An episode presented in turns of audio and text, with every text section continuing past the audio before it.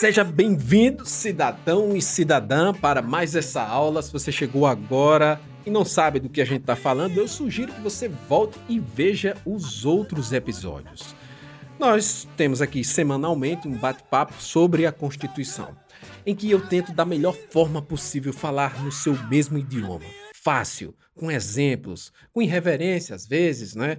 não tão cabíveis no mundo do direito, mas eu tento, eu tento, porque eu quero que você fique ciente, que você conheça, conheça os seus direitos de cidadão e cidadã, porque você tem também deveres. E esses deveres que você tem que cumprir, você só pode cumprir se souber do que é que estamos falando e quais são esses deveres. Então, sem mais delongas, vamos começar hoje pelo nosso artigo 3 que são os objetivos fundamentais da República Federativa do Brasil. E a palavra objetivo é bem intuitiva. Nossa República Federativa traçou alguns objetivos. Objetivos esses que, infelizmente, e por serem objetivos, não são todos eles sensíveis, é, existentes, previstos na realidade da nossa sociedade. Não estão lá. Então, por não estarem lá, por não terem sido cumpridos, é por isso que são objetivos. E são objetivos como profecias. Pense assim como profecias. É, lembre de Jesus, que era um judeu antes de ser batizado, não sempre foi, né? Mas antes de ser batizado, ele era um jovem que estudava a lei judaica. E ele estudou, estudou, estudou e ficou conhecendo. Olha, veja só, um cidadão judeu, né? Se a gente fizer aqui a comparação, Jesus como aquele que sabia da lei judaica. E foi, a partir da sua é, mocidade, a sua, sua vida adulta, lutar contra a opressão do Império Romano.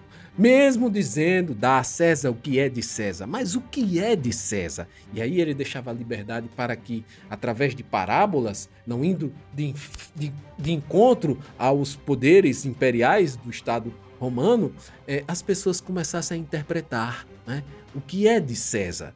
Será que era de César aquela opressão, aquilo que os coletores de impostos eh, colhiam aquela quase tirando a cueca dos judeus pela cabeça, é, levando tudo, tudo que eles tinham, as pessoas pobres. Será que isso é de César? Será que isso era assim válido para César? Faria falta para o, o Império Romano? Então, essa é a interpretação que eu tenho e que Jesus, eu acho que queria passar, uma vez que ele tinha esse conhecimento sobre o momento que viviam naquela época. Eu estou dando essa, essa, essa comparação, fazendo essa comparação, para que você também tenha esse pensamento. Os objetivos da Constituição estão aqui para que você siga em direção deles. E qualquer ação que você tome visando sair desse caminho vai acabar demorando, vai acabar dificultando para todos nós cumprirmos esses objetivos. E o primeiro de todos os objetivos é construir uma sociedade livre, justa e solidária. Essas três palavras, liberdade, justiça e solidariedade, são palavras que, se você pegar separadas, elas podem dar diversas interpretações. Então você vai ver um libertário dizer assim: ah, não deveria existir Estado, porque a liberdade tem que ser máxima. Você pode falar o que você quiser, você pode fazer o que você quiser, o homem nasce livre e por isso deve continuar ser uma espécie livre. Né? Você vai ver um libertário falar isso. Se você for pegar uma, a palavra solidariedade pura e simples, você vai ver aqueles comunistas socialistas mais ferrenhos da luta revolucionária do proletariado, vai dizer assim: solidariedade tem que ser um valor para ser imposto. Você tem que ser solidário, porque esse é o valor que vai fazer com que acabe toda a pobreza. E aí, infelizmente, nós vimos a criação de estados totalitários, né? que fizeram com que a força, a ponta do fuzil, como dizia Mao Tse Tung, né? É, é, estivesse o poder. E ali ele fazia com que as pessoas perdessem do outro lado as, a liberdade. Né? A solidariedade separada fazia acabar a liberdade. E a liberdade do lado de cá, o libertário total, fazia perder a solidariedade. Porque o cara liberal, ele é tão liberal tão libertário, tão assim, só ele e o umbigo dele, que ele não quer nem saber se tem uma pessoa morrendo de fome do lado dele. Ele tem até raiva de pobre, porque a existência do pobre faz com que ele perca a liberdade. No consciente dele, ele pensa isso. Alguns, né? Infelizmente.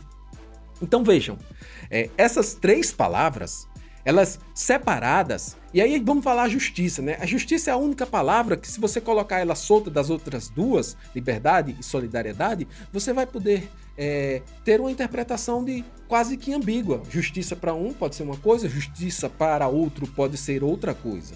Mas aí ela está no meio para fazer essa união. Entende? Entende? União de liberdade e solidariedade na justiça. Uma sociedade livre, justa no meio e solidária. Esses três valores têm que andar, andar juntos. Eles andam juntos na construção dessa sociedade. E é por isso que tem que haver esse equilíbrio. É o equilíbrio que faz com que a desigualdade seja reduzida. E nós vamos ver que também a, a redução da desigualdade é um objetivo. E para ficar para sair do primeiro inciso, né, com essa interpretação é a seguinte: ninguém é livre o máximo possível para deixar de lado a, a, deixar de lado a solidariedade. E ser solidário, você não pode ser obrigado a ser solidário. É? O Estado não pode fazer isso com você. Então, ele dá uma liberdade, ele exige a solidariedade. E como que ele faz isso? Através da justiça e através de uma tributação justa.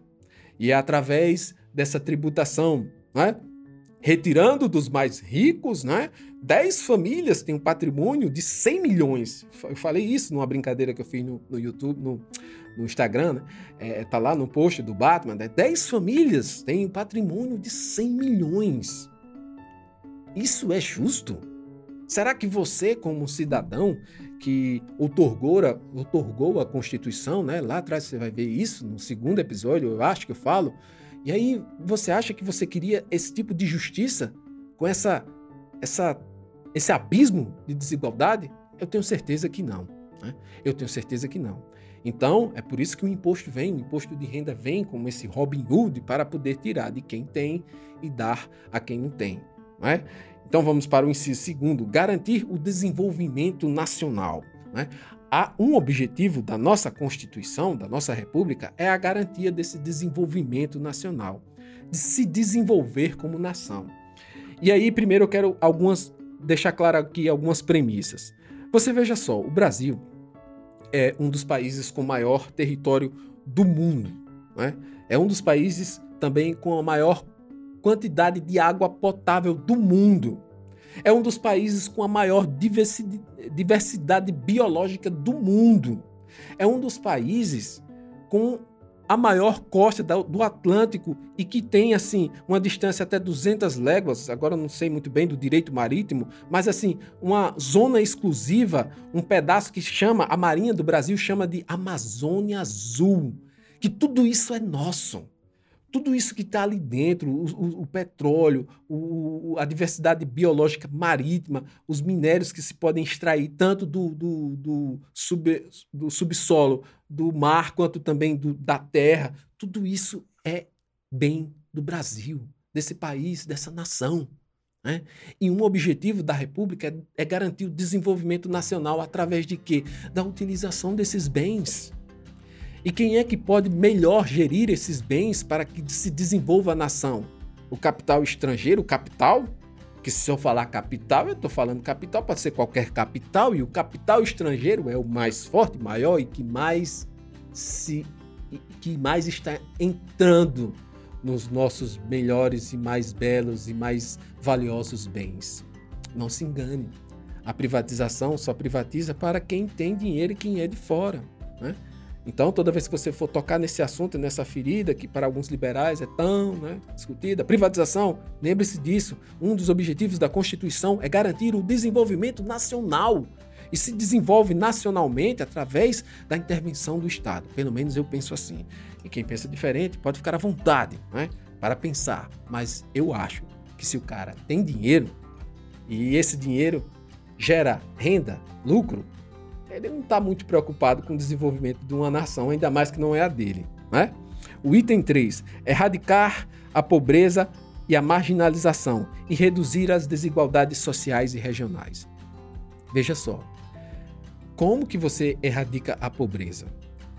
Diversas formas. E, é, e eu vou mais, mais longe. É, a, erradicação, a erradicação da pobreza é um objetivo que talvez nunca seja é, alcançado. Mas é por conta disso que você não vai colocar em prática meios para alcançar? Não. Né? Tem um poema do Mário Quitanda, da Utopia, né? É, agora eu esqueci, eu falo sempre que o Chico que falou isso numa prova oral, né? Tem um vídeo que eu falo sobre, sobre ele, né? Mas assim, é sobre é, a, a, não é porque uma coisa, se as coisas são inatingíveis, ora, por que não querê-las? Agora eu lembrei, né?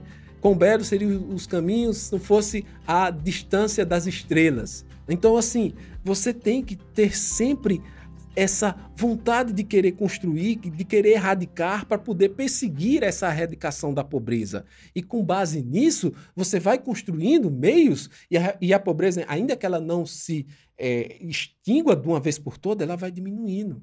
Né? Ela vai diminuindo a marginalização e a, e a pobreza. Né? E, e com isso você reduz a desigualdade, a desigualdade social e regional. É regional por quê? Porque o Brasil é um país dividido em regiões que, em uma certa época, é, foram, a riqueza foi concentrada mais no sul e no sudeste, é? por N fatores. E a nossa Constituição diz que tem que ser feita essa, essa, essa redução dessa desigualdade regional. É por isso que tem algumas políticas de incentivos fiscais, como Sudene, Sudã, né? a zona é, bem que, se bem que a Zona Franca do Amazonas ela tem também a intenção de povoar lá, tinha também né, essa intenção de é, levar pessoas para morarem lá, mas assim, essas políticas da Sudene e Sudã são também voltadas para isso. O Banco do Nordeste, que foi criado para isso, para desenvolver né, projetos aqui no Nordeste, porque foi é, um local onde, por exemplo, é, era atacado por secas, teve três secas 77, as secas do 7, né? 1877, 1878, 1879. 600 mil pessoas saíram saíram daqui e mais não sei quantas mil nessa quantidade também morreram. Então, assim, foi uma. Naquela época, foi uma calamidade, né? E outras secas também. Então, tudo isso contribuiu para essa, essa desigualdade que hoje existe. E um dos objetivos é que a gente diminua essa desigualdade, né? redistribuindo a renda. É, o 4 é promover o bem de todos sem preconceito de origem, raça, sexo, cor, idade e quaisquer outras formas de discriminação. Esse objetivo, para mim, tão amplo assim, tão belo como está aqui escrito, é o que vai dar fundamento para que as leis que surjam com fundamento nesse objetivo punam toda forma de discriminação. Então, o racismo é crime, apologia ao nazismo é crime. Eu já falei aqui, é sempre bom lembrar, né? Nazista não quer saber de outra coisa a não ser destruir aquele desigual que ele entende que está atrapalhando ele. Né? Então, assim, você tem a Constituição tem como objetivo exatamente eliminar essa, essa, esse preconceito, esse tipo de preconceito. É por isso que o nazista e o nazismo não são ideologias que podem é, conviver dentro do nosso. Eu já falei sobre isso, estou só repetindo, porque a Constituição o tempo todo repete isso. Né? E para promover o bem de todos, ela precisa fazer sem esses preconceitos. Porque veja só, a promoção, quando você fala assim em discriminação, a primeira coisa que vem à sua mente, discriminação de cor, de raça, de sexo, a primeira coisa que vem na sua mente é a de que você não deve fazer mal àquela pessoa que tem a cor diferente da sua. Não é? É isso. Assim, primeira coisa que vem. E aí, o cara, o cidadão, você, cidadã, cidadão, você fica acomodado e acha que é só isso. Mas não é. Infelizmente, não é. E eu vou dizer por que não é.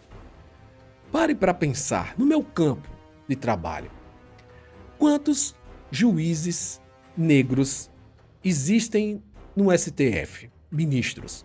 Quantos já tocaram o pé lá, já colocaram a, a, a, a toga preta? Quantos? Um? Quantas ministras, quantas juízas do STF?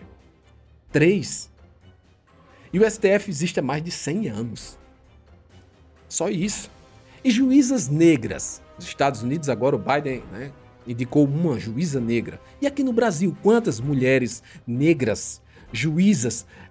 Vou mais longe. Procure para você saber quantas juízas, juízas, juízas, não ministras do STF, mas juízas negras existem na comparação, assim, dentro do, do, do âmbito de juízas e depois de juízes e depois juízes brancos na, na justiça. Procure saber para você ver a quantidade. Agora você vai fazer o seguinte: você vai comparar isso com a quantidade de pessoas e população que o Brasil tem, você vai ver a discrepância que é. Aí você me diz: ah, não, só, só não vou discriminar se eu não falar mal dele. Mas espera aí, será que nós não temos, nós que somos cidadãos, que otorgamos na Constituição para eliminar como objetivo, é um objetivo. Você não é contra a pessoas de outra cor e outro sexo, tudo bem, é sua obrigação não ser não é? Mas você também tem o dever, porque é um objetivo nosso da Constituição, promover toda forma, destruir toda forma de discriminação. E só se destrói isso fazendo essas pessoas voltarem, voltarem que não, que nunca foram, né? É, é, incluindo essas pessoas a esse ambiente que elas não existem nele. É fazendo essa integração, é política de cotas, colocando mais pessoas negras dentro das faculdades é políticas de cotas nos serviços públicos para o concurso público trazer mais pessoas negras para o concurso público, é integrando elas, é fazendo com que elas ganhem esse espaço que há muito tempo foi negado e ainda é. Entendeu? Por reacionários que não querem, que não aceitam esse discurso e até negam. Né? Então é isso, é um objetivo. E para terminar, né, com esse objetivo, leve sempre em consideração isso. Por mais que você seja, diga que não é contra essas pessoas, você se obrigou. Você se obrigou, seus antepassados, seus ancestrais, né, ou até quem ainda esteja vivo desde 88, né, 1988, se obrigou. E como cidadão é o seu dever construir essa sociedade livre de preconceito e discriminação. Certo? se você gostou desse vídeo, e não é inscrito ainda, você tem que se inscrever e assinar as notificações. Para toda semana a gente está falando sobre a nossa Constituição. Beleza? Vou ficar por aqui e até mais.